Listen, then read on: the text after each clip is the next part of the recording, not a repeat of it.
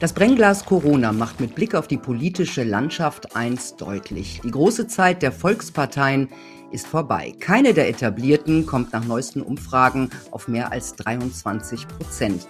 Die alte Tante SPD jubelt schon über 19. Aber was ist die Alternative? Brauchen wir eher kluge Köpfe als Parteienmittelmaß?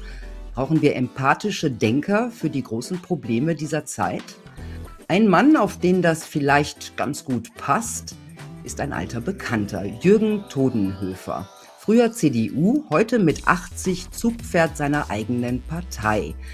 Ein Mann, der Deutschland kennt, die Geschichte und die Welt. Und vor allem ein Mann mit ganz eigenen Antworten. Die sind alle, die drei Kanzlerkandidaten, in ihrem Berufsleben gescheitert.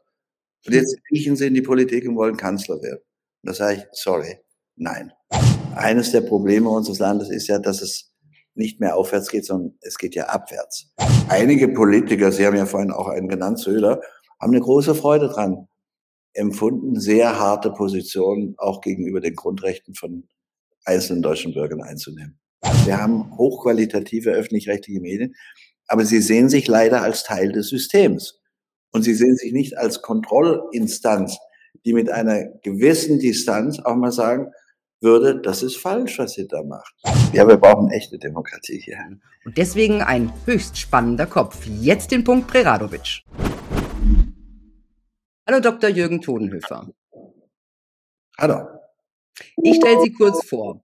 Sie sind Jurist, Politiker, Bestsellerautor und Medienmanager. Für die CDU saßen Sie von 1972 bis 1990 im Bundestag und waren von 1987 bis 2000 Vizevorsitzender des Burda-Konzerns. Letztes Jahr sind Sie aus der CDU ausgetreten und haben Ihre eigene Partei, Team Todenhöfer, die Gerechtigkeitspartei, gegründet, mit der Sie bei der Bundestagswahl antreten. Sie gelten heute als Friedensaktivist, der sich vehement gegen Auslandseinsätze der Bundeswehr ausspricht. Sie haben die Militärintervention in Afghanistan und Irak schwer kritisiert und Aufsehen erregt mit ihrem Film Inside IS, für den sie mit ihrem Sohn nach Raqqa, also in die IS-Hochburg gereist sind und Interviews mit IS-Führern gemacht haben. Übrigens ein beeindruckender Film, wie ich fand. Ähm, Sie haben sich über Jahrzehnte in Krisengebieten selbst ein Bild gemacht, sind ein Kenner der Weltpolitik und haben viele Bücher gerade über den Nahen und Mittleren Osten geschrieben. In Ihrem neuesten Buch, Der Aufstand des Anstands, stellen Sie Ihren Plan für ein besseres Deutschland vor. Fangen wir mal in Deutschland an. Ähm, eines der Kernziele Ihrer Partei ist ja die Beendigung der gesellschaftlichen Spaltung. Wie empfinden Sie denn die Situation momentan? Ich finde, dass wir in Deutschland zurzeit einen Rassismus haben, den ich nicht für möglich gehalten hätte, dass in Deutschland ein solcher Rassismus entstehen könnte. Das ist ein Rassismus gegen alles, was nicht urdeutsch ist, also gegen Juden. Ich habe da neulich ein Beispiel gesehen von einer Pizza-Verpackung, auf der ein Bild von Anne Frank war und da stand drauf ofenfrisch. So jemand, ich war Strafrichter, wenn auch nur kurze Zeit, würde bei mir drei Jahre Gefängnis bekommen. Ja, aber das war keine offizielle Packung, nehme ich an. Das war eine, ja, hat halt einer gemalt, macht ja nichts. Ach so, okay. Das schlimmste Rassismus. Und das, was unsere muslimischen Mitbürger zurzeit einstecken müssen, dass sie eine gewalttätige Religion hätten, dass sie selber gewalttätig seien und dass sie keinen Respekt vor Frauen hätten und das ist eine, eine derartige aggressive Haltung gegenüber einer Bevölkerungsgruppe, auch gegenüber jungen Frauen. Also die, die Leute, die dann das, die Muslime kritisieren, die sagen ja, die behandeln die Frau nicht richtig und behandeln selber die Frauen grauenvoll. Und das führt zu in Deutschland zu einer Spaltung, die sehr gefährlich ist. Und, und diese Spaltung hat ja Folgen. Wenn Sie an Hanau denken, wo vor einem Jahr ein Rechtsextremist ich glaube, neun Menschen ermordet hat. Das ist alles ganz schlimm und das eskaliert. Das eskaliert jeden Tag. Und äh, Muslime haben Angst, haben Angst, abends auf die Straße zu gehen. Eine junge Frau mit Kopftuch hat Angst, auf die Straße zu gehen abends. Ich habe neulich ein Bild gesehen von, ein Foto von Berlin vor 100 Jahren. Da hatten alle Frauen, da waren so tausend Menschen auf einem Platz, alle Frauen ein Kopftuch auf und alle Männer einen Hut. Und ich habe dasselbe ähnliche Bild von München gesehen, auch da. Alle trugen Kopftuch, die Frauen, die Männer Hut. Und wir erlauben uns ein charakterliches, kulturelles Urteil, wenn eine junge Muslime manchmal einfach auch aus Protest sagt, ich finde ein Kopftuch schick und ich trage eins. Und es gibt ganz viele, die tragen keins. Und das geht uns halt nichts an, so wie es mich nichts angeht, dass meine Mutter als Christin, wenn wir in die Kirche gingen, auch ein Kopftuch getragen hat. Mhm. Aber sehen Sie, abgesehen davon, nicht noch eine andere gesellschaftliche Spaltung, gerade in dieser Corona-Krise?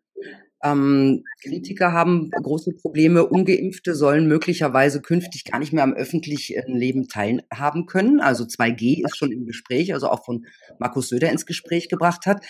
Ist denn das Ihrer Hinsicht nach ähm, juristisch, ethisch und menschlich vertretbar? Ich finde vieles, was in der, also ich bin ein Corona Realist. Für mich ist Corona eine Gefahr. Ich habe mich impfen lassen. Mhm. Aber, und deswegen bin ich kein, kein Querdenker. Aber ich finde zum Beispiel die Art, wie wir mit Querdenkern umgehen, völlig inakzeptabel. Dass der Verfassungsschutz die beobachtet, da denke ich manchmal, die haben irgendwie nichts zu tun oder haben einen an der Klatsche. Äh, Meinungsfreiheit heißt ja, hat mal Voltaire gesagt, sich für die dümmste Meinung andere einzusetzen. Und da, da darf jemand Zweifel haben über Corona. Ich glaube nicht an Verschwörungstheorien, aber wenn einer an Verschwörungs wenn einer an Verschwörungstheorien glaubt, dann soll er dran glauben. Naja, es geht ja nicht unbedingt um Verschwörungstheorien. Es geht ja auch um Kritik an der Sinnhaftigkeit der Corona-Politik. Und das sind ja nicht alles Querdenker. Das ist ja inzwischen auch ein negativ besetzter Begriff. Reden wir mal über die hochrangigen Wissenschaftler, die sich, die sagen wir mal eine andere Meinung vertreten, die werden diffamiert. Ja? Ähm, es gibt Razzien, kurz, es gibt Razzien bei Ärzten und Richtern. Kritische Journalisten werden Konten gekündigt. YouTube und andere soziale äh, Medien löschen kritische Beiträge und die Diskussion zwischen Befürwortern dieser Politik, es geht hier nicht um die Existenz eines Virus, sondern die Befürworter und Kritiker dieser Politik, ähm, diese Diskussion wurde von Anfang an unterbunden. Und ich frage mich, sind das noch demokratische Spielregeln? Das frage ich mich auch. Aber ich habe bei den Querdenkern mal angefangen, weil ich sage, selbst da ist es nicht gerechtfertigt. Da kann man sagen, ich teile die Meinung nicht. Und es ist richtig, wer der herrschenden Meinung in Deutschland, was die Corona-Politik anlangt, nicht folgt, der wird verfolgt, diskriminiert, ausgeschlossen, nicht mehr in Sendungen eingelassen. Das ist absurd und das ist ja nicht das einzige Thema wo die Meinungsfreiheit in Deutschland eingeengt ist und nur Menschen noch akzeptiert werden, die die herrschende Meinung vertreten. Kann nicht sein, darf nicht sein, ist undemokratisch, weil die, das Grundwesen der Demokratie ist ja die Meinungsfreiheit, weil Demokratie ist Austausch von Meinungen. Wenn ich die Meinung nicht mehr sagen darf, die ich habe, dann stellt sich die Frage, haben wir noch eine Demokratie? Und während der Corona-Krise sind auch Maßnahmen ergriffen worden in einer Weise, ist in die Grundrechte von Menschen eingegriffen worden, die ich vielleicht in der Diktatur nicht überraschend finden würde, aber die in der Demokratie inakzeptabel sind. Ich gebe Ihnen ein kleines Beispiel. Die einzelnen Regierungen, es gab hier unterschiedliche Strategien, haben die kleinen Selbstständigen, die kleinen Geschäfte einfach zugemacht. Die durften nichts mehr verkaufen. Und die sind kaputt gegangen. In der kleinen Straße in München, in der ich lebe, die vielleicht 100 Meter lang ist, haben inzwischen sieben Geschäfte kaputt gemacht. Das sind Menschen zerstört worden. Und ich habe von Anfang an immer gesagt, Moment, die Strategie heißt doch Maske, Hygiene und Abstand. Aber ich kann doch in einem kleinen Geschäft auch Hygiene, Maske und Abstand einhalten. Warum haben Sie denn die Geschäfte zugemacht? Nicht zugemacht haben Sie lange Zeit die Fußballstadien. Nicht zugemacht haben sie die Druckereien, wenn sie also die großen Druckereien von Springer oder von wem auch immer, von allen, nicht zugemacht haben sie die Geschäfte der Mächtigen. Die durften weitermachen. Und das ist total undemokratisch. Das sind verfassungswidrige Eingriffe. Und die kleinen Selbstständigen, die jetzt kaputt gemacht worden sind, indem man ihnen den Laden zugemacht hat, sind in verfassungswidriger Form geschlossen worden. Und im Grunde sind das Maßnahmen, wie ich sie eigentlich nur aus Diktaturen kenne. Mhm. Laufen wir in etwas anderes als eine Demokratie gerade? Naja, die Versuchung für einen Politiker, einfach durchzugreifen und das zu machen, was er gerade für richtig hält, ist natürlich groß. Ist für jeden Menschen groß. Wenn ich lange mit, wenn ich irgendwas durchsetzen möchte, dass eine, eine Hecke im Garten einen Meter hoch ist und ich kann es durchsetzen, ist das einfacher, als wenn ich mit dem Nachbarn diskutieren muss.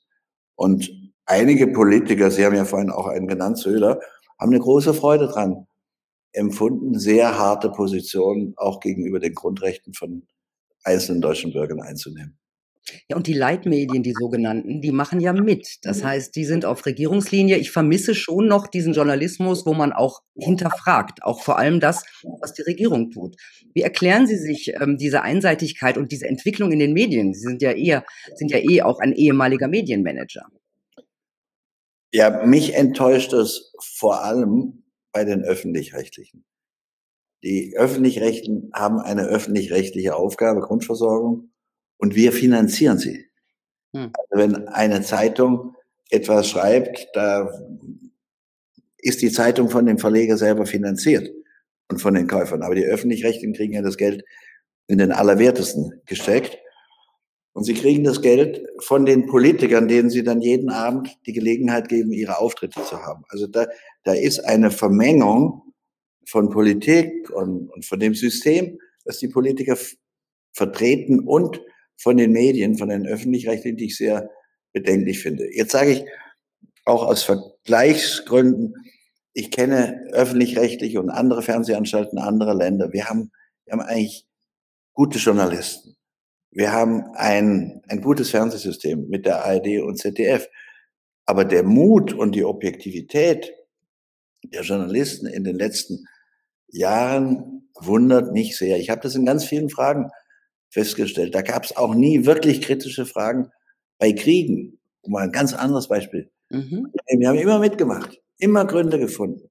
Und wer sagte, ja, wir müssen in Afghanistan Krieg führen, der bekam breite Redezeit, weil man dagegen war, war das sehr, sehr schwierig. Und bei Corona war das ganz genauso. Und die Öffentlich-Rechtlichen haben verdammt nochmal objektiv zu sein und mutig zu sein und auch mutig zu sein gegenüber Politikern, die über ihre Gebühren entscheiden. Aber diesen Mut suche ich manchmal vergeblich. Und zwar zunehmend. Ja, aber die Frage ist, ist es nur Mut oder ist es äh, eine gewisse Haltung auch, die Journalismus er ersetzt hat? Also ähm, dieses, ich bin auf der richtigen Seite, ich kämpfe für die richtige Sache und das muss man den Leuten jetzt so sagen. Das ist so ein bisschen mein Eindruck. Ich komme ja eigentlich auch aus der, aus diesem, genau aus diesem äh, Bereich. Ich, ich sehe das ähnlich. Ich, also ich will jetzt nicht eine allgemeine Medien Kritik und nicht in eine allgemeine Kritik der öffentlich-rechtlichen eintreten. Ich habe ja gesagt, wir haben hochqualitative öffentlich-rechtliche Medien, aber sie sehen sich leider als Teil des Systems. Und sie sehen sich nicht als Kontrollinstanz, die mit einer gewissen Distanz auch mal sagen würde, das ist falsch, was ihr da macht. Und die Corona-Politik durchgängig zu loben und zu vertreten, ist einfach völlig inakzeptabel, weil die gesamte Corona-Politik der Bundesregierung war eine einzige Zickzack-Politik. Ich meine, ich kann nicht, ich, ich habe mich mit ausländischen Politikern unterhalten, warum die manche Sachen durchgekriegt haben und unsere Regierung am Anfang kräftig gescheitert ist und auch jetzt weiter scheitert. Und er sagte, die Menschen in Deutschland haben kein Vertrauen in ihre Regierung. Sie können nicht sagen, Masken sind wertlos und ein paar Monate später den Menschen Geldstrafen von Tausenden von Euro überbraten, wenn sie keine Maske tragen. Da hat die Regierung einfach mal die Meinung gewechselt. Und das ist mit vielem sowas in der Corona-Politik geschehen ist. Die Corona-Politik zeichnet sich durch eine totale Inkompetenz der Politiker aus. Das ist, ist mhm. abenteuerlich. Genau, und, und auch das wird wieder, die machen ja wieder weiter und schauen, dass sie über den Wahltag kommen. Und ich sage Ihnen nur viel Vergnügen nach den Wahlen. Dann werden Sie wieder das Gegenteil von dem machen, was Sie jetzt machen. Die Politiker, ja, ja. ist anzunehmen. Ne? Und, das, und dass die Öffentlich-Rechtlichen da nicht stärker kritisieren, bedauere ich sehr. Hm, Spiegel Online hat ja äh, Team Todenhöfer als rechte Randpartei einmal eingeordnet. Wo würden Sie Ihre Partei selber sehen?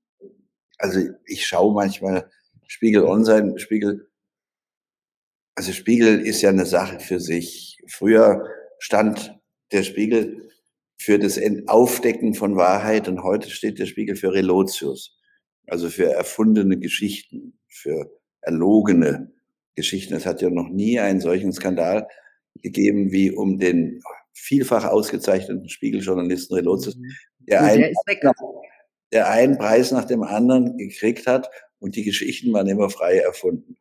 So, also in, insofern ist es mir egal, was der Spiegel schreibt. Und ich habe das auch nicht gelesen. Aber wo sehen wir uns? Wir sehen uns vorne, weder links noch rechts. Mhm. Ich glaube, dass wir eine Partei sind, die humanistisch angelegt ist. Wir wollen versuchen, die Grundwerte, auf denen unsere Zivilisation aufgebaut ist, nämlich Freiheit, Gleichheit, Brüderlichkeit, Menschenrechte, all das, was bei der französischen Revolution und hinterher immer wieder gesagt wurde, aber eigentlich nur vorgeheuchelt wurde. Wir wollen das umsetzen. Wenn unsere Politiker einen Krieg führen, kommt dann nochmal auf das Thema, dann sagen sie, wir führen diesen Krieg für die Menschenrechte und für die Demokratie. Sagen Sie das mal einem Kind oder einer Mutter im Irak oder in Afghanistan, mhm. dass gerade ihre Familie erschlagen wird im Namen von Demokratie und Menschenrechten. Das ist einfach gelogen. Und im Kern sind diese Grundrechte Freiheit, Gleichheit, Brüderlichkeit ganz wertvolle Rechte. Aber die deutsche Politik sagt immer nur, und wir müssen unsere Werte verteidigen. Und dann marschieren sie in andere Länder ein.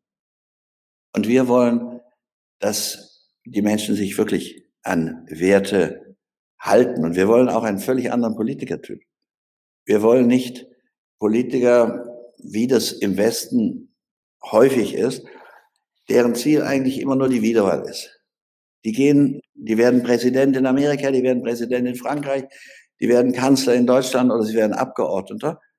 Und der erste Gedanke, wenn sie gewählt sind, ist nicht, was mache ich jetzt Gutes für mein Volk und welche meiner Zusagen muss ich einhalten, sondern der erste Gedanke ist, wie mache ich es, dass ich wiedergewählt werde. Das ist wissenschaftlich mhm. untersucht und ich finde, ein Politiker müsste in erster Linie daran denken, was ist gut für das Land. Und deswegen wollen wir auch die Zahl der Legislaturperioden verkürzen. Also nicht mehr 20 oder 30 oder 10, sondern nur noch zwei Legislaturperioden. Dadurch kriegen wir einen ganz anderen Typen von Menschen. Glauben Sie?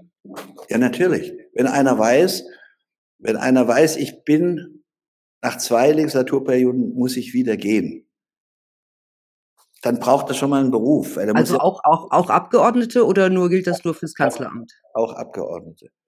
Auch auf jeden Fall auch Abgeordnete. Dann wird es wieder ein, ein Ehrenamt und die Leute, der Architekt oder der Landwirt oder der Handwerker, der hat eine Idee, was man in Deutschland verbessern müsste und der setzt sich zwei Legislaturperioden dann dafür ein, dass das umgesetzt wird. Aber die Wiederwahl wird nicht mehr sein Hauptziel sein. Und wir wollen zum Beispiel durchsetzen und werden einen Antrag im Bundestag stellen, wenn wir in den Bundestag kommen, dass Spenden über 5000 Euro verboten sind. Weil wir, ich, ich sage nicht, dass Firmen oder Verbände, die große Spenden geben von Millionenbeträgen, dass die jemanden bestechen wollen. Ich sage nicht, dass eine Partei oder ein Abgeordneter, der eine hohe Spende von 100.000 oder einer Million bekommt, sich bestechen lassen will. Aber, Aber geben tut's das natürlich. Natürlich, in Deutschland zunehmend. Mhm. Aber er wird abhängig. Er ist innerlich abhängig. Und ich musste auch, wie alle Abgeordneten, als Abgeordneter der CDU Spenden sammeln gehen. Und schon wenn uns mal einer 8000 oder so einen Betrag gab, und dann kommt seine Sache im Bundestag. Da wird diskutiert, ob Apotheken auch im Internet stattfinden können. Bist du natürlich auf der Seite des Apothekers, der dir 8000 Euro gespendet hat. Und wir wollen dieses Spendenunwesen runterfahren. Deswegen sage ich, wir wollen eine andere Typ. Aber im Grunde brauchen, brauchen wir doch, wenn, Sie, wenn, wenn das kommen soll, was Sie sagen, einen kompletten System, politischen Systemwechsel. Ja, wir brauchen echte Demokratie hier. Und wir brauchen nicht diese diese Lobby-Demokratie, die wir jetzt haben, die Abhängigkeit von Politikern, A, von Interessenverbänden und B, auch vom Mainstream. Ich, ich stelle mir, ich war ja auch Politiker, ich stelle mir einen Politiker vor, der sich überlegt, was ist jetzt richtig bei Corona, weil Sie das Thema vorhin angesprochen haben. Und dann setzt er, muss er natürlich mit Wissenschaftlern sprechen und mit Ärzten sprechen. Aber wenn er eine Meinung hat, dann soll er sich für die Meinung einsetzen und dafür kämpfen. Und das wird er nicht tun, wenn er merkt, es ist unpopulär und ich muss wiedergewählt werden. Ja, und vor allem die, Poli die, die Politik oder seine Partei entscheidet ja auch, auf welchen Platz er dann ähm, antreten darf das nächste Mal. Also ob er einen guten Platz bekommt auf der Liste oder einen schlechten. Das heißt, das ist ja auch eine, ein großer Fehler im System. Richtig. Also ich habe das selber mal erlebt. Ich habe den Kanzler Deutschlands, Helmut Kohl, kritisiert.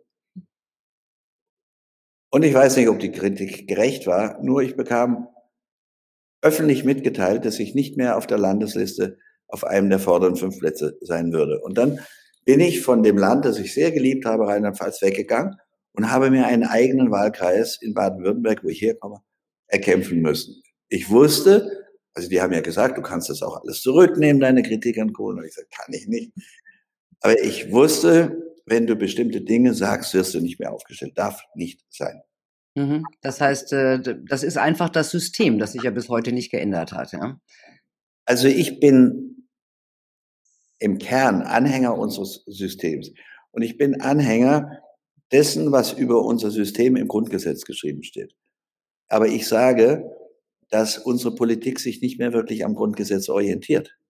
Und wieder komme ich auf Meinungsfreiheit, was Sie eben angesprochen haben bei Corona, oder ich komme auf Kriege. Der Leiter der Rechtsabteilung des Verteidigungsministeriums, der Mann, der 16 Jahre lang Leiter der Rechtsabteilung war, hat in einem Artikel der FAZ geschrieben, und das hat er bedauerlich geschrieben, hat gesagt, ein Teil der Kriegseinsätze der Bundesregierung, der Bundesrepublik Deutschland ist grundgesetzwidrig. Und er sagte, wenn das Grundgesetz nicht passt, dann biegt man es sich einfach zurecht. Und ich möchte verhindern, dass das Grundgerecht zurechtgebogen wird. Das Grundgesetz ist eine gute Vorlage und daran sollten sich die Politiker halten, bei Corona, bei Kriegen und bei allem. Ist der Bürger vielleicht auch mit Schuld daran? Es, es besteht ja im Grunde so eine Demokratie ist sowas Selbstverständliches. Also es gibt ja äh, für meinen Begriff auch eine Bürgerpflicht, nicht nur ein Bürgerrecht äh, zu wählen, sondern auch eine Bürgerpflicht, sich zu informieren, ähm, sich wirklich zu engagieren. Äh, aber da passiert ja nichts. So auch kann ich eh nichts machen. Äh, die Regierung wird schon richtig machen. Das merkt man natürlich auch in dieser Krise. Das ist ein, da ist ein wahnsinniges Desinteresse am selberdenken. Das stimmt. Denken ist auch anstrengend. Ja, verbraucht aber Kalorien, das könnte man den Frauen gut verkaufen. Ja, es gibt auch andere Dinge, die Kalorien verbrauchen, die kann man den Frauen auch fast noch besser verkaufen. Also, ich finde, die Menschen und die Bürger sollten sich schon etwas stärker engagieren, weil es ja um ihr Schicksal geht. Und wenn sie so eine Tüte in den Bundestag kriegen, die dann immer nur das sagt, wofür es gerade eine große Mehrheit gibt, dann wird sich in diesem Land nicht, nichts nach vorne bewegen. Und eines der Probleme unseres Landes ist ja, dass es nicht mehr aufwärts geht, sondern es geht ja abwärts. Und es geht abwärts in Bereichen, wo wir das nie für möglich gehalten haben, nämlich im Bereich der Wirtschaft. Wir sind, und zwar der modernen technologischen Entwicklung der Wirtschaft, wir sind bei den mobilen Breitbändern sind wir auf Platz 58 auf der Welt. Wir sind bei der digitalen Ausbildung von Lehrern, die ja jetzt dramatisch wichtig war während der Corona-Krise, weil das ein wichtiges Thema für sie zu scheint, sind wir nach der PISA-Studie von 78 Ländern auf Platz 76, drittletzter auf der Welt. Was sind das für Gurken? Entschuldigung, das kann ich nicht anders. Naja, aber möglicherweise ist das ja gewollt. Das heißt, ähm, wenig Bildung ähm, ermöglicht den Politikern größere Spielräume. Ich habe eh den Eindruck, also ich habe schon den Eindruck, vor jeder Wahl wird gesagt, wir müssen mehr ins Bildungssystem äh, investieren und nach jeder Wahl wird das Bildungssystem ab oder umgebaut in Richtung weniger Denken. Also sagen wir mal, auch Bachelorstudiengänge, das ist ja eher wie Schule. Früher äh, normale, man ging an die Uni, um Denken zu lernen. Und ich habe den Eindruck, ähm, darum geht's heute nicht mehr. Jein, jein. Aber ich glaube nicht, dass eine Strategie dahinter steckt. Aber ich glaube, dass Sie richtig liegen, wenn Sie sagen, Bildung ist entscheidend. Es wird ja häufig diskutiert, auch zwischen, über die Kluft von Reich und Arm. Der wichtigste Ansatz, um Gerechtigkeit in einem Land zu schaffen, ist, dass Sie den Armen, den Kindern armer Familien dieselben Bildungschancen geben wie den Kindern reicher Familie, dass sie Chancengleichheit geben in den Schulen. Tun wir aber nicht, seit Jahrzehnten nicht. Weiß ich. Frage, es kann doch nicht nur Doof und, Doofheit und Trägheit sein. Also deswegen, ich, ich vermute manchmal schon irgendetwas ähm, dahinter. Also, ähm, weil wie gesagt, ich kann mir nicht vorstellen, äh, dass alle Politiker dämlich sind und äh, nicht doch, wissen, dass Bildung wichtig ist für eine funktionierende Demokratie. Nein, ich kann es mir auch nicht vorstellen, weil ich einige kluge Politiker kenne. Aber es gibt auch auch weniger kluge Politiker.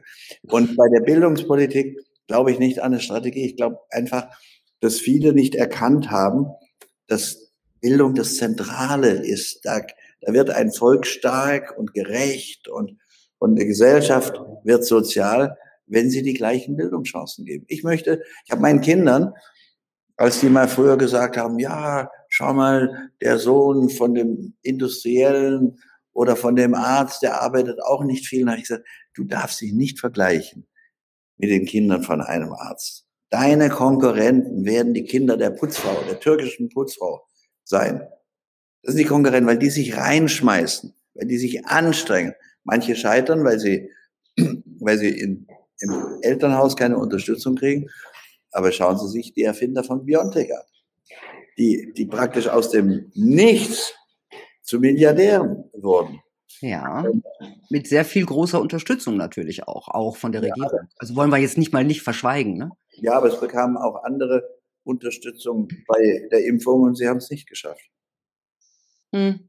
Ja, weil sie vielleicht auch gesagt haben, unsere Impfung ist nicht so toll. Ne? Ich meine, das, das haben wir ja zuletzt äh, erst gesehen. Aber, aber gut, ähm, Kommen wir nochmal auf Afghanistan. Sie haben sich ja ganz vehement gegen diesen Einsatz äh, ausgesprochen, Afghanistan und auch Irak.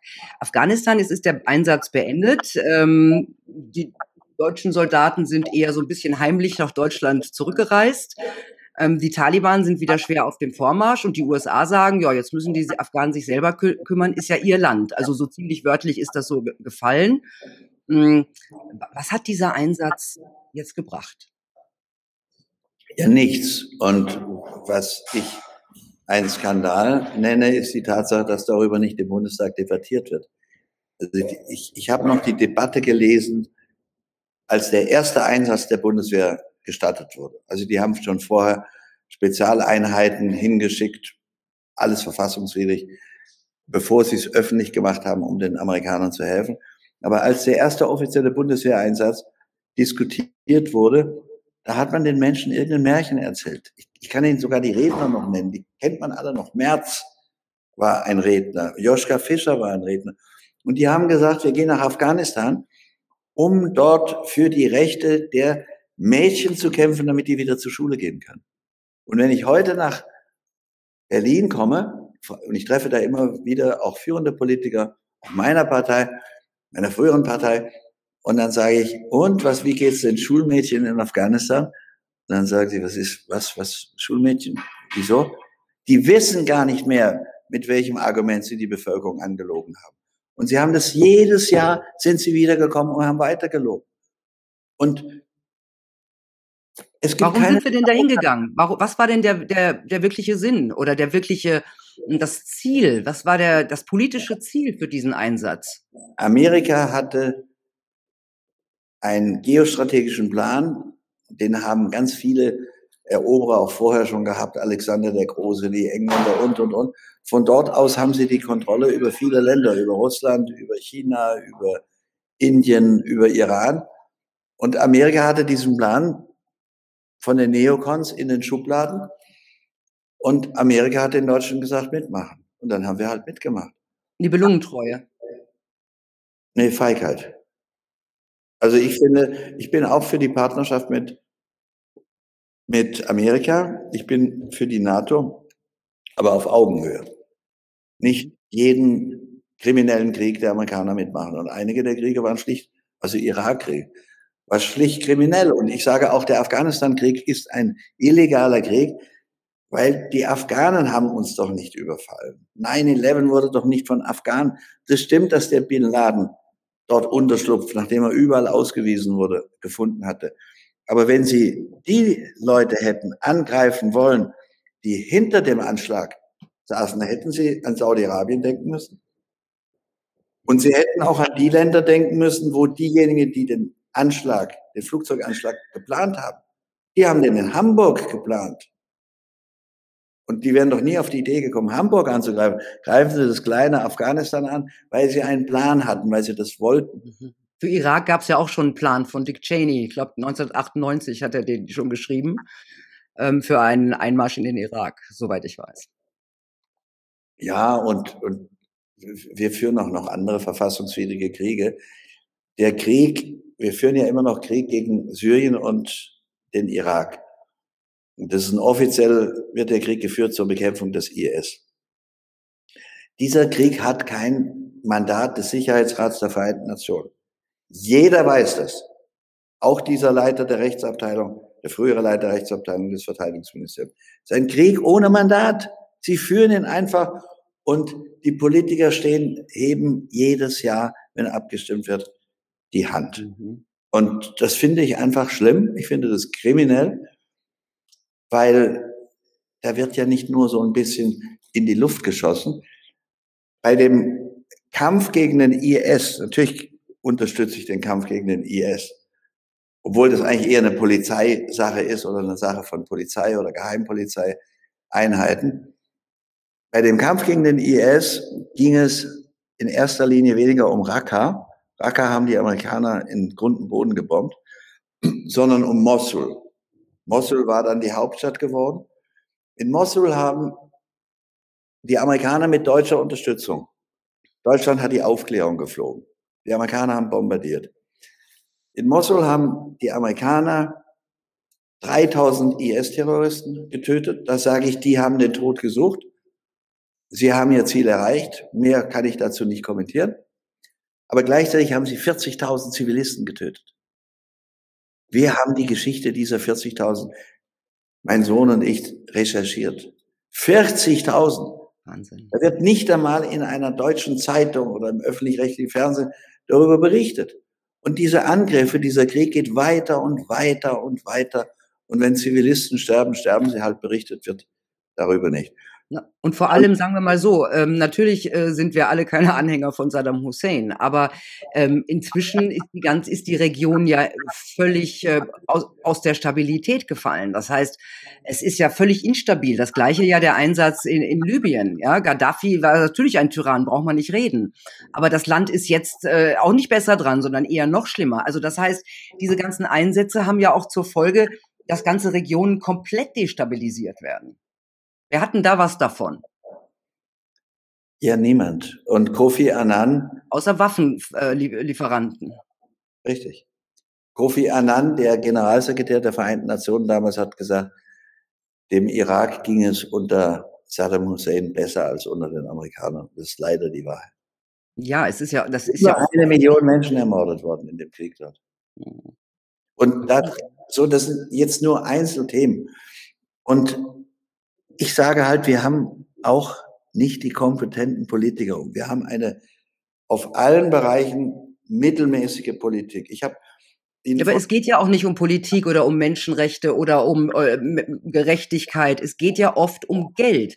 Das ist es doch, was im Grunde regiert. Das ist auch das Öl im Irak. Das sind keine mittelmäßigen Politiker doch wahrscheinlich, die dafür verantwortlich sind, sondern das Öl ja, aber ein Spitzen, ein erstklassiger Politiker sagt dann auch mal was. Und es kann nicht in unserem, im Interesse unseres Landes sein, dass wir an allen Kriegen beteiligt sind, die die Amerikaner führen. Und die Mittelmäßigkeit sehe ich auch, wenn ich die Kanzlerkandidaten der anderen Parteien sehe. Ich will das jetzt mal ganz milde machen. Aber es gab Wahlen, da hatte man wirklich was zu wählen. Da trat eben dann Helmut Schmidt gegen und da traten solche Gestalten auf, Helmut Schmidt, Helmut Kohl, das waren alles Kerle. Oder sogar Schröder oder Willy Brandt. Jetzt tritt an Frau Baerbock, deren berufliche Lebenserfahrung bei Null liegt. Die war Parteiassistentin und dann war sie, nein, Assistentin, Parteireferentin eines Abgeordneten. Dann war sie Parteireferentin der Grünen Partei und dann wurde sie Vorsitzende der Grünen Partei. Und die meint, sie kennt das Leben. Die hat nie am 20. Mal feststellen müssen, wie kriege ich die Familie jetzt durch? Ich habe kein Geld mehr. Oder wie, wie zahle ich den mhm. gigantisch gestiegenen Strom, Strompreis? Oder nehmen Sie Lasche, den ich für einen sympathischen Politiker halte. Ich das hängt vielleicht damit zusammen, dass ich ihn kenne. Und ist ein netter, lieber Mann, der hat seine Juristenausbildung nicht zu Ende gekriegt. Hat nach dem ersten Staatsexamen aufgehört. Damit kriegen Sie keinen Job in der Wirtschaft, keinen Job als Beamter.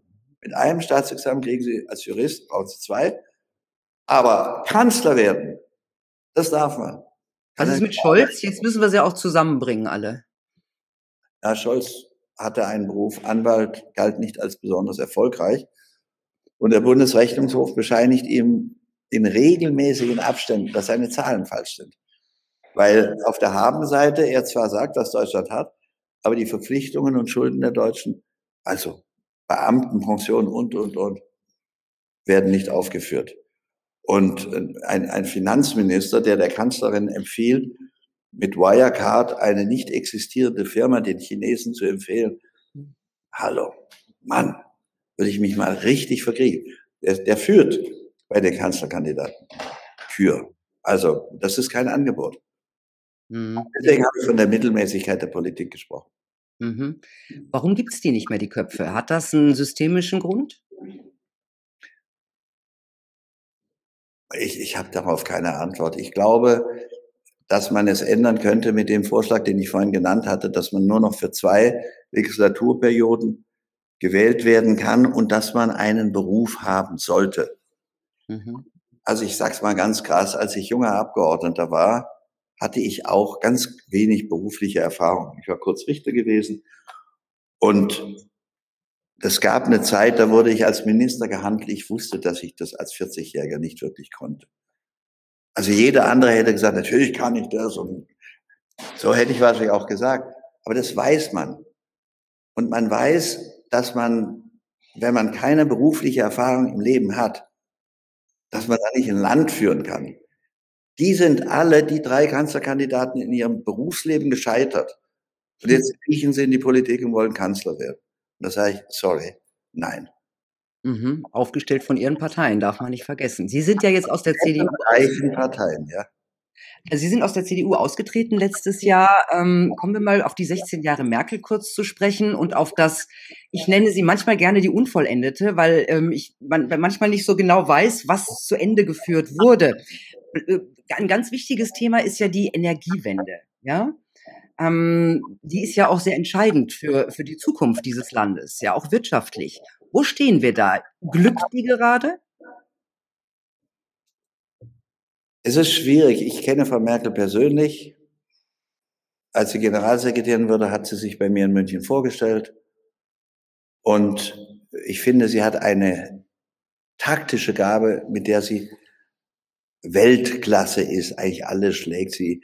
Sie ist taktisch brillant. Sie ist brillant, wenn es darum geht, sich selber zu beherrschen. Sie ist nicht aus der Fassung zu bringen. Die Frau bleibt immer ruhig, auch wenn der Herr Seehofer sie noch so schlecht behandelt. Aber ist es eine Politiker, die in erster Linie denkt, was kann ich Gutes für die Menschen tun? Das interessiert sie nicht. Ja, aber das, sind ja der Polit das ist ja der Politiker-Typ, den Sie eigentlich möchten, oder? Ich, ich, ich komme ja gleich. Ich wollte nur das Positive sagen. Sie hat eine große Beherrschung, sie hat eine große Fähigkeit, Koalition zu bilden, um ihre Machtposition abzusichern. Jetzt komme ich zu den Inhalten. Da sage ich, die interessieren sie nicht vorrangig. Und ich glaube, dass sie, ich mache jetzt einen großen Fehler, weil Frau Merkel ist sehr beliebt und wenn man sie kritisiert, verliert man Stimmen. Aber ich glaube, dass Frau Merkel in verschiedenen Fragen schwere Fehlentscheidungen getroffen hat. Ich finde die Führung des Landes in der Corona-Krise eine mittlere Katastrophe. Das ist die Aufgabe, auch wenn die Länder Zuständigkeiten haben, einer Kanzlerin. Ich finde die Energiepolitik, die Sie angesprochen haben, eine mittlere Katastrophe. Sie ist wegen Fukushima aus der Atomkraft ausgestiegen. So, jetzt wissen wir alle, in Fukushima hat es 19.000 Tote gegeben. Die Zahl kennt jeder. Aber was die Leute nicht gesagt bekommen, ist, dass es da nur einen einzigen gab. Die sind alle ertrunken. Es gab nur einen einzigen, der durch Strahlungsschäden möglicherweise gestorben ist. Und sie trat aus der Atomkraft aus, für die sie noch plädiert hatte, die die kleine Greta für die umweltfreundlichste Energie hält. Ich, ich führe aber jetzt keine Diskussion über Atomkraft. Sie trat aus, ohne eine Alternative zu haben. Und sie trat anschließend aus der Kohle aus. Und jetzt sind wir aus der Atomkraft oder steigen jetzt aus. und aus der Kernkraft ausgestiegen, parallel ausgestiegen. Das Wall Street Journal nennt die deutsche Energiepolitik die dümmste Energiepolitik der Welt. Und diesem Urteil kann ich mich nur voll anschließen. Und auch das Elektroauto, was sie mit favorisiert, ist keine Lösung, weil 90 Prozent der Weltbevölkerung sich kein Elektroauto leisten können. Und wenn 90 Prozent der Weltbevölkerung sich ein Kerninstrument einer Regierung zur Klimaförderung nicht leisten können, dann ist es halt kein Instrument. Ich muss Wobei wir da auch nicht geklärt haben, wo der Strom dann am Ende herkommt. Also ich meine, das ist ja auch nicht wirklich geklärt bis jetzt. Nein, der ist schmutzig. Zu über 50 Prozent ist der Strom, den wir jetzt haben, fossil. Und ich sage auch etwas, das ist jetzt, könnte missverstanden werden und ich brauche dann eine Sekunde, um auch auszuholen. Ich habe als junger Abgeordneter mal für Flüchtlinge aus Afghanistan nach Pakistan 20 Millionen Mark gesammelt damit sie in Zelten medizinische Unterstützung bekamen. Ich habe mit meinen eigenen Mitteln, ich war mal sehr wohlhabend, eine Stiftung gegründet. Und diese Stiftung kümmert sich nicht nur um alte Menschen, vereinsamte, kranke alte Menschen, sondern sie kümmert sich auch um 30 Flüchtlingskinder, die wir in dieser Stiftung unterrichten. Ich verbringe jeden Heiligabend in, der, in den Kasernen oder in den Unterkünften der Flüchtlinge in München und brate denen einen Ochsen, um es genau zu sagen. Also ich habe da ein großes Engagement. Und trotzdem sage ich, war die Flüchtlingspolitik von Frau Merkel falsch. Und wenn wir wieder einmal eine solche Welle von Flüchtlingen bekommen sollten, dann sollten wir lieber weniger aufnehmen, aber die, die wir aufnehmen, wie Menschen behandeln. Die werden teilweise wie der letzte Dreck behandelt. Wenn sie abgeschoben werden, landen sie in Abschiebegefängnissen die Menschen, die ich an Heiligabend, nicht an einem der Weihnachtsfeiertage, sondern an Heiligabend in der Kaserne in München getroffen habe, waren die frustriertesten Menschen, die ich in meinem Leben erlebt habe. Und wenn man Menschen aufnimmt, dann muss man sich um sie kümmern.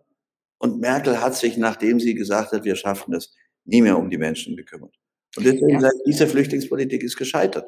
Ist ja, ist ja auch deswegen gescheitert. Also ich stimme Ihnen ja auch, ich stimme Ihnen da voll zu in, diese, also in, in diesem Punkt. Einer, der ähm, Sympathie für Flüchtlinge hat.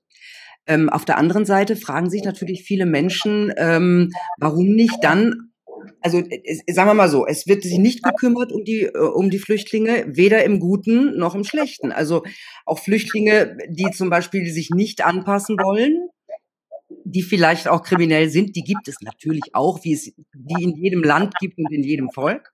Aber da fehlt vielen Menschen dann doch ein gewisses Durchgreifen. Also zum Beispiel zu sagen, also ähm, okay, wenn, wenn du ein Verbrechen begangen hast, dann müssen wir dich vor Gericht stellen und dann müssen wir dich einsperren. Und das passiert ja dann doch, glauben viele Menschen, etwas zu wenig. Ähm, man könnte, könnte man nicht, sagen wir mal, auf der einen Seite diese Zero Tolerance gegenüber Kriminellen und auf der anderen Seite aber die offene Arme-Politik gegenüber denen, die sich auch im Grunde akklimatisieren möchten, denen muss man natürlich helfen. Also das finde ich auch unmöglich, dass es, dass die Leute jahrelang nicht arbeiten dürfen, weil sie ihren Status nicht haben. Ja, also ich sehe das, das sehe ich wie Sie, aber äh, besteht da nicht ein Ungleichgewicht? Also sehe ich nicht. Ich, Sie haben über Kriminalität gesprochen. Ich war ja selber mal kurze Zeit Strafrichter. Wir haben bei Flüchtlingen dieselbe Form von Kriminalität, die wir bei deutschen Unterschichten haben. Also es ist ein Armutsproblem. Und es gibt in jeder deutschen Unterschicht oder jeder Unterschicht von, von anderen Migranten, ob das russische oder Balkan, Menschen aus dem Balkan sind, überall, wo eine Unterschicht ist, wo Menschen ganz, ganz wenig haben, kein richtiges Haus, keinen Job, nicht richtig zu essen. Gibt es ein ganz bestimmtes, muss nicht unbedingt hoch sein, Kriminalitätsproblem. Und das gibt es selbstverständlich auch bei den jetzigen Flüchtlingen. Und ich glaube nicht, dass sie zu milde bestraft werden. Ich habe mich auch manchmal geärgert, als, als es einen Mord in Deutschland gab und der, der Chef der deutschen Polizei dann nach, nach Nordirak geflogen ist, um den zurückzuholen. Da habe ich gesagt, Mensch, lass den doch dort. Warum müssen wir den zurückholen, um ihn in deutschen Gefängnissen zu haben? Der hätte auch ruhig dort in einem nordirakischen Gefängnis, einem kurdischen Gefängnis sein können. Wir hätten ja einen Deal machen können mit der dortigen Regierung, dass die Todesstrafe nicht vollstreckt wird.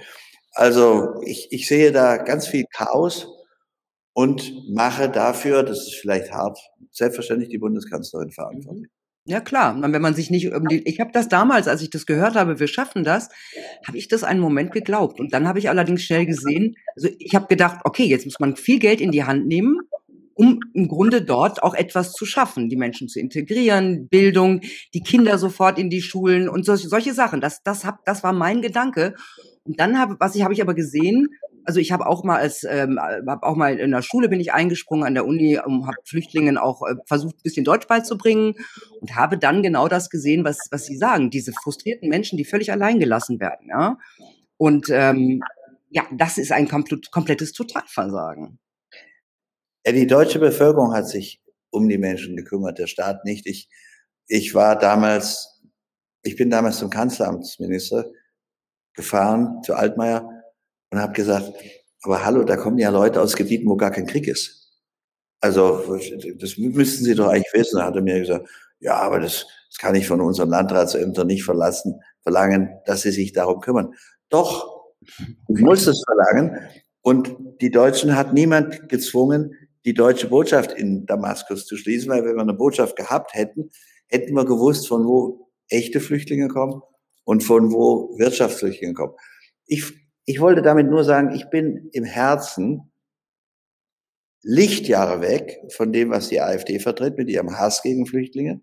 Ich sage, sie müssen menschlich behandelt werden, aber ich bin auch von der Kompetenz der Bundesregierung echt enttäuscht.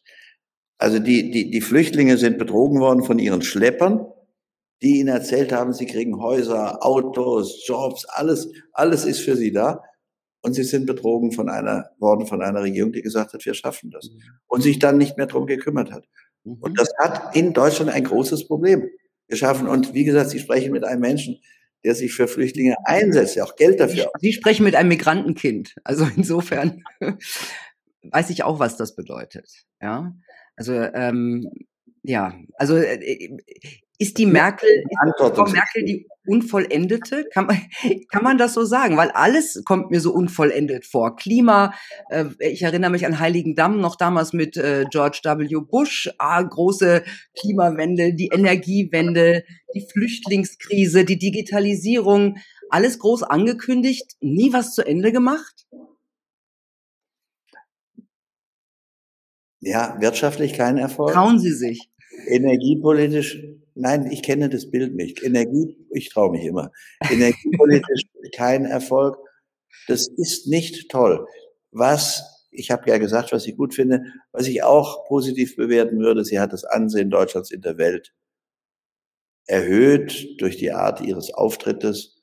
Und das ist auch etwas. Es gibt allerdings auch den Satz, wenn ein Politiker im Ausland zu beliebt wird, dann sollte man anfangen, misstrauisch zu werden. Ja, ist auch nicht überall wahr. Also die Griechen und die Italiener, da würden ihnen auch viele was anderes zurufen. Und zwar jetzt nicht nur irgendwelche Rechtsaußen, ja, sondern da ist die Beliebtheit von Deutschland ähm, durchaus äh, nicht so groß. Also ähm, es geht immer, ja, also so würde ich sagen. Jetzt kommen wir mal langsam zum Schluss. Ganz kurz, was erwarten Sie eigentlich mal ganz realistisch? Ich halte Sie ja für einen Realisten von der Bundestagswahl jetzt für Ihre Partei.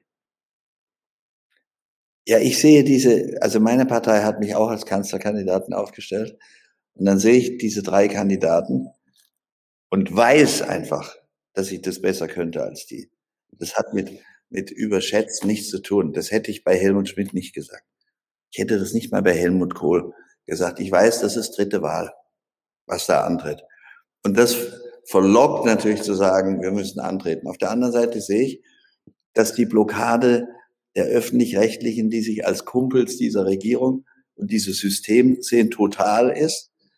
Also, wenn die Menschen einen nicht kennen, ist es schwer, von ihnen gewählt zu werden. Wenn die Leute. Die werden da auch nicht eingeladen, ne? Ich? Bei den öffentlich-rechtlichen. Nie.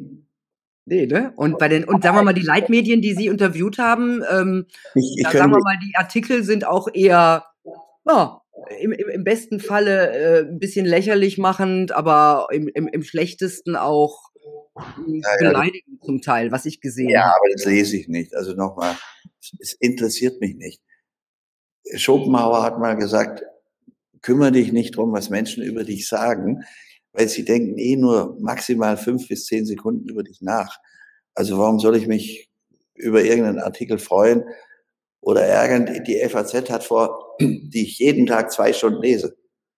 Das ist eine gute Zeitung. Die FAZ hat vor drei Wochen geschrieben, auf der Seite eins im Leitartikel, unsere Partei sei nicht zugelassen worden. Einfach Falschmeldung.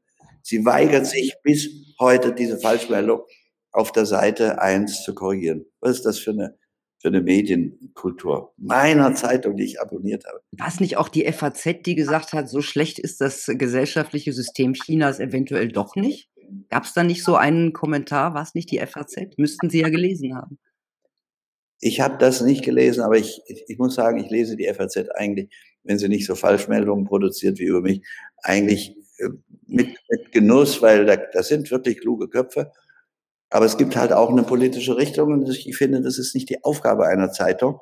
Die Aufgabe einer Zeitung, die Medien haben eine Kontrollfunktion. Und die üben sie meines Erachtens auch nicht aus. Die FAZ ist bei Corona auch von einer Ecke in die anderen geschwankt. Glauben Sie mir, da sind eine Menge Fake News im, im, im Schwange. Ich weiß das. Gegen wen? Nein, in, in diesen, in diesen, auch in der FAZ, also alles, was so hingenommen wird, ja, in dieser Corona-Krise, was einfach, was einfach über, übernommen wird, was die Regierung sagt, was aber von sehr vielen anderen Wissenschaftlern außer den ähm, Regierungstreuen schon längst widerlegt ist. Ne? Denken Sie nur an die Wirksamkeit des PCR-Tests, eine Infektion nachzuweisen. Das hat ja schon gar, sogar der Erfinder des PCR-Tests, Carrie Mullis, der jetzt leider vor drei Jahren gestorben ist, gesagt, dass dieser Test keine Infektion nachweisen kann. Es interessiert keinen. Es geht immer nur noch um Inzidenzen. Also Sie werden möglicherweise mehr betrogen, als Sie wissen. Also wahrscheinlich weiß ich da zu wenig. Ich habe mhm. massive Ungerechtigkeiten gesehen, aber Sie haben gefragt, was unsere Partei erreichen kann. Wenn wir es, wir haben jetzt noch sieben Wochen und wir sind jeden Tag auf den Straßen in München, in, in Lübeck, in Hamburg unterwegs, sprechen Menschen an. Und die Menschen, die wir ansprechen, da habe ich ein erstaunliches Ergebnis. Wenn ich Ihnen das Programm zeige und dann einzelne Punkte erwähne, ich sage, genau, sage ich doch auch immer. Und so positiv, ich habe gedacht, die schmeißen uns die Prospekte um die Ohren. Also sehr positiv und deswegen sage ich, wenn, wenn wir es schaffen, in den nächsten Wochen bekannter zu werden, haben wir eine Chance, eine gute Chance, auch über zehn Prozent zu kommen. Echt? Wenn wir es schaffen, bekannt zu werden. Wenn wir die, wenn, wenn ich die Auftrittmöglichkeiten hätte, die, die Herr Lindner hätte, hallo, da würden wir bei, unter den ersten mitspielen. Wenn wir nicht bekannt werden, kriegen wir ein halbes Prozent. Aber das Ziel, zu helfen, dass dieses Land wieder auf die Beine kommt, das Ziel mitzuhelfen, dass da eine sinnvolle Klimapolitik gemacht wird, das Ziel mitzuhelfen, dass Muslime oder Juden in Deutschland nicht so behandelt wurden, wie die Juden unter den Nazis behandelt wurden oder die Schwarzen wie in Amerika behandelt werden. Das Ziel ist so groß, dass ich sage, wir werden so viele Akzente setzen und wir werden weitermachen. Und wenn ich nicht Kanzler werde, wird einer von diesen jungen Leuten unserer Partei Kanzler werden. Die Hauptsache ist, Leuten. ja, Aus Ihrer Sicht sind das junge Leute, das stimmt. Entschuldigung, wir haben die jüngste Partei Deutschlands mit Abstand. Durchschnittsalter, glaube ich, 24. Ach so, Sie reden von Ihrer Partei. Entschuldigung, ja. Ich dachte, einer von den dreien Jungen von den anderen Parteien. Nein, oh Gottes Willen dass Deutschland da keine andere Wahl hat. Ja, ich. armes Deutschland, oder? In dem Fall wirklich, ja. Wobei, nochmal, auch die Frau, ich, ich beteilige mich nicht an den Schummeleien von ihr, von Frau Baerbock. Die Grünen haben sympathische Leute an der Spitze, Habeck, Baerbock, aber es sind halt keine Kanzler. Mann, ich muss doch. Die, mein Nachbar ist auch sympathisch. Wer? Mein Nachbar ist auch sympathisch. Richtig. Das ist das Problem. Das ist ja wichtig. Also man könnte ja auch sagen, es ist irgendwie eine fiese Möppe oder so. Das, ist, das sind die nicht. Und das ist auch Laschet nicht. Auf die anderen gehe ich jetzt nicht ein. Also Deutschland hat das schlechteste Angebot und ich spüre das auch bei den Menschen auf der Straße, die sagen, wir haben, wissen überhaupt nicht, was wir wählen sollen. Und wenn sie, es gibt ja Umfragen über die, die drei anderen Kanzlerkandidaten, keiner von denen kriegt eine Mehrheit. Der, der Beste liegt dann irgendwo bei 25 Prozent. Was heißt, die Deutschen wollen die nicht, die wollen die drei nicht. Deswegen habe ich kandidiert. Ja, also ich bin mal sehr gespannt. Also ich wünsche Ihnen auf jeden Fall viel Erfolg für Ihren Wahlkampf noch. Danke für die Und ähm, ja, behalten Sie den Elan auf jeden Fall bei. Den werden Sie noch brauchen in den nächsten sieben Wochen. Ich danke Ihnen. Danke War ein spannendes. Gespräch. Danke. Schönen Abend. Tschüss. Ja, danke. Tja, Leute, ich glaube, es ist wichtig, sich über alles ganz eigene, differenzierte Gedanken zu machen und sich vor allem Menschen ab anzuhören, die nicht in Schubladen passen. Die Welt ist vielschichtiger, als uns die herkömmlichen Politiker weismachen, egal welche. Ich wünsche euch eine gute Zeit. Bis bald. Tschüss.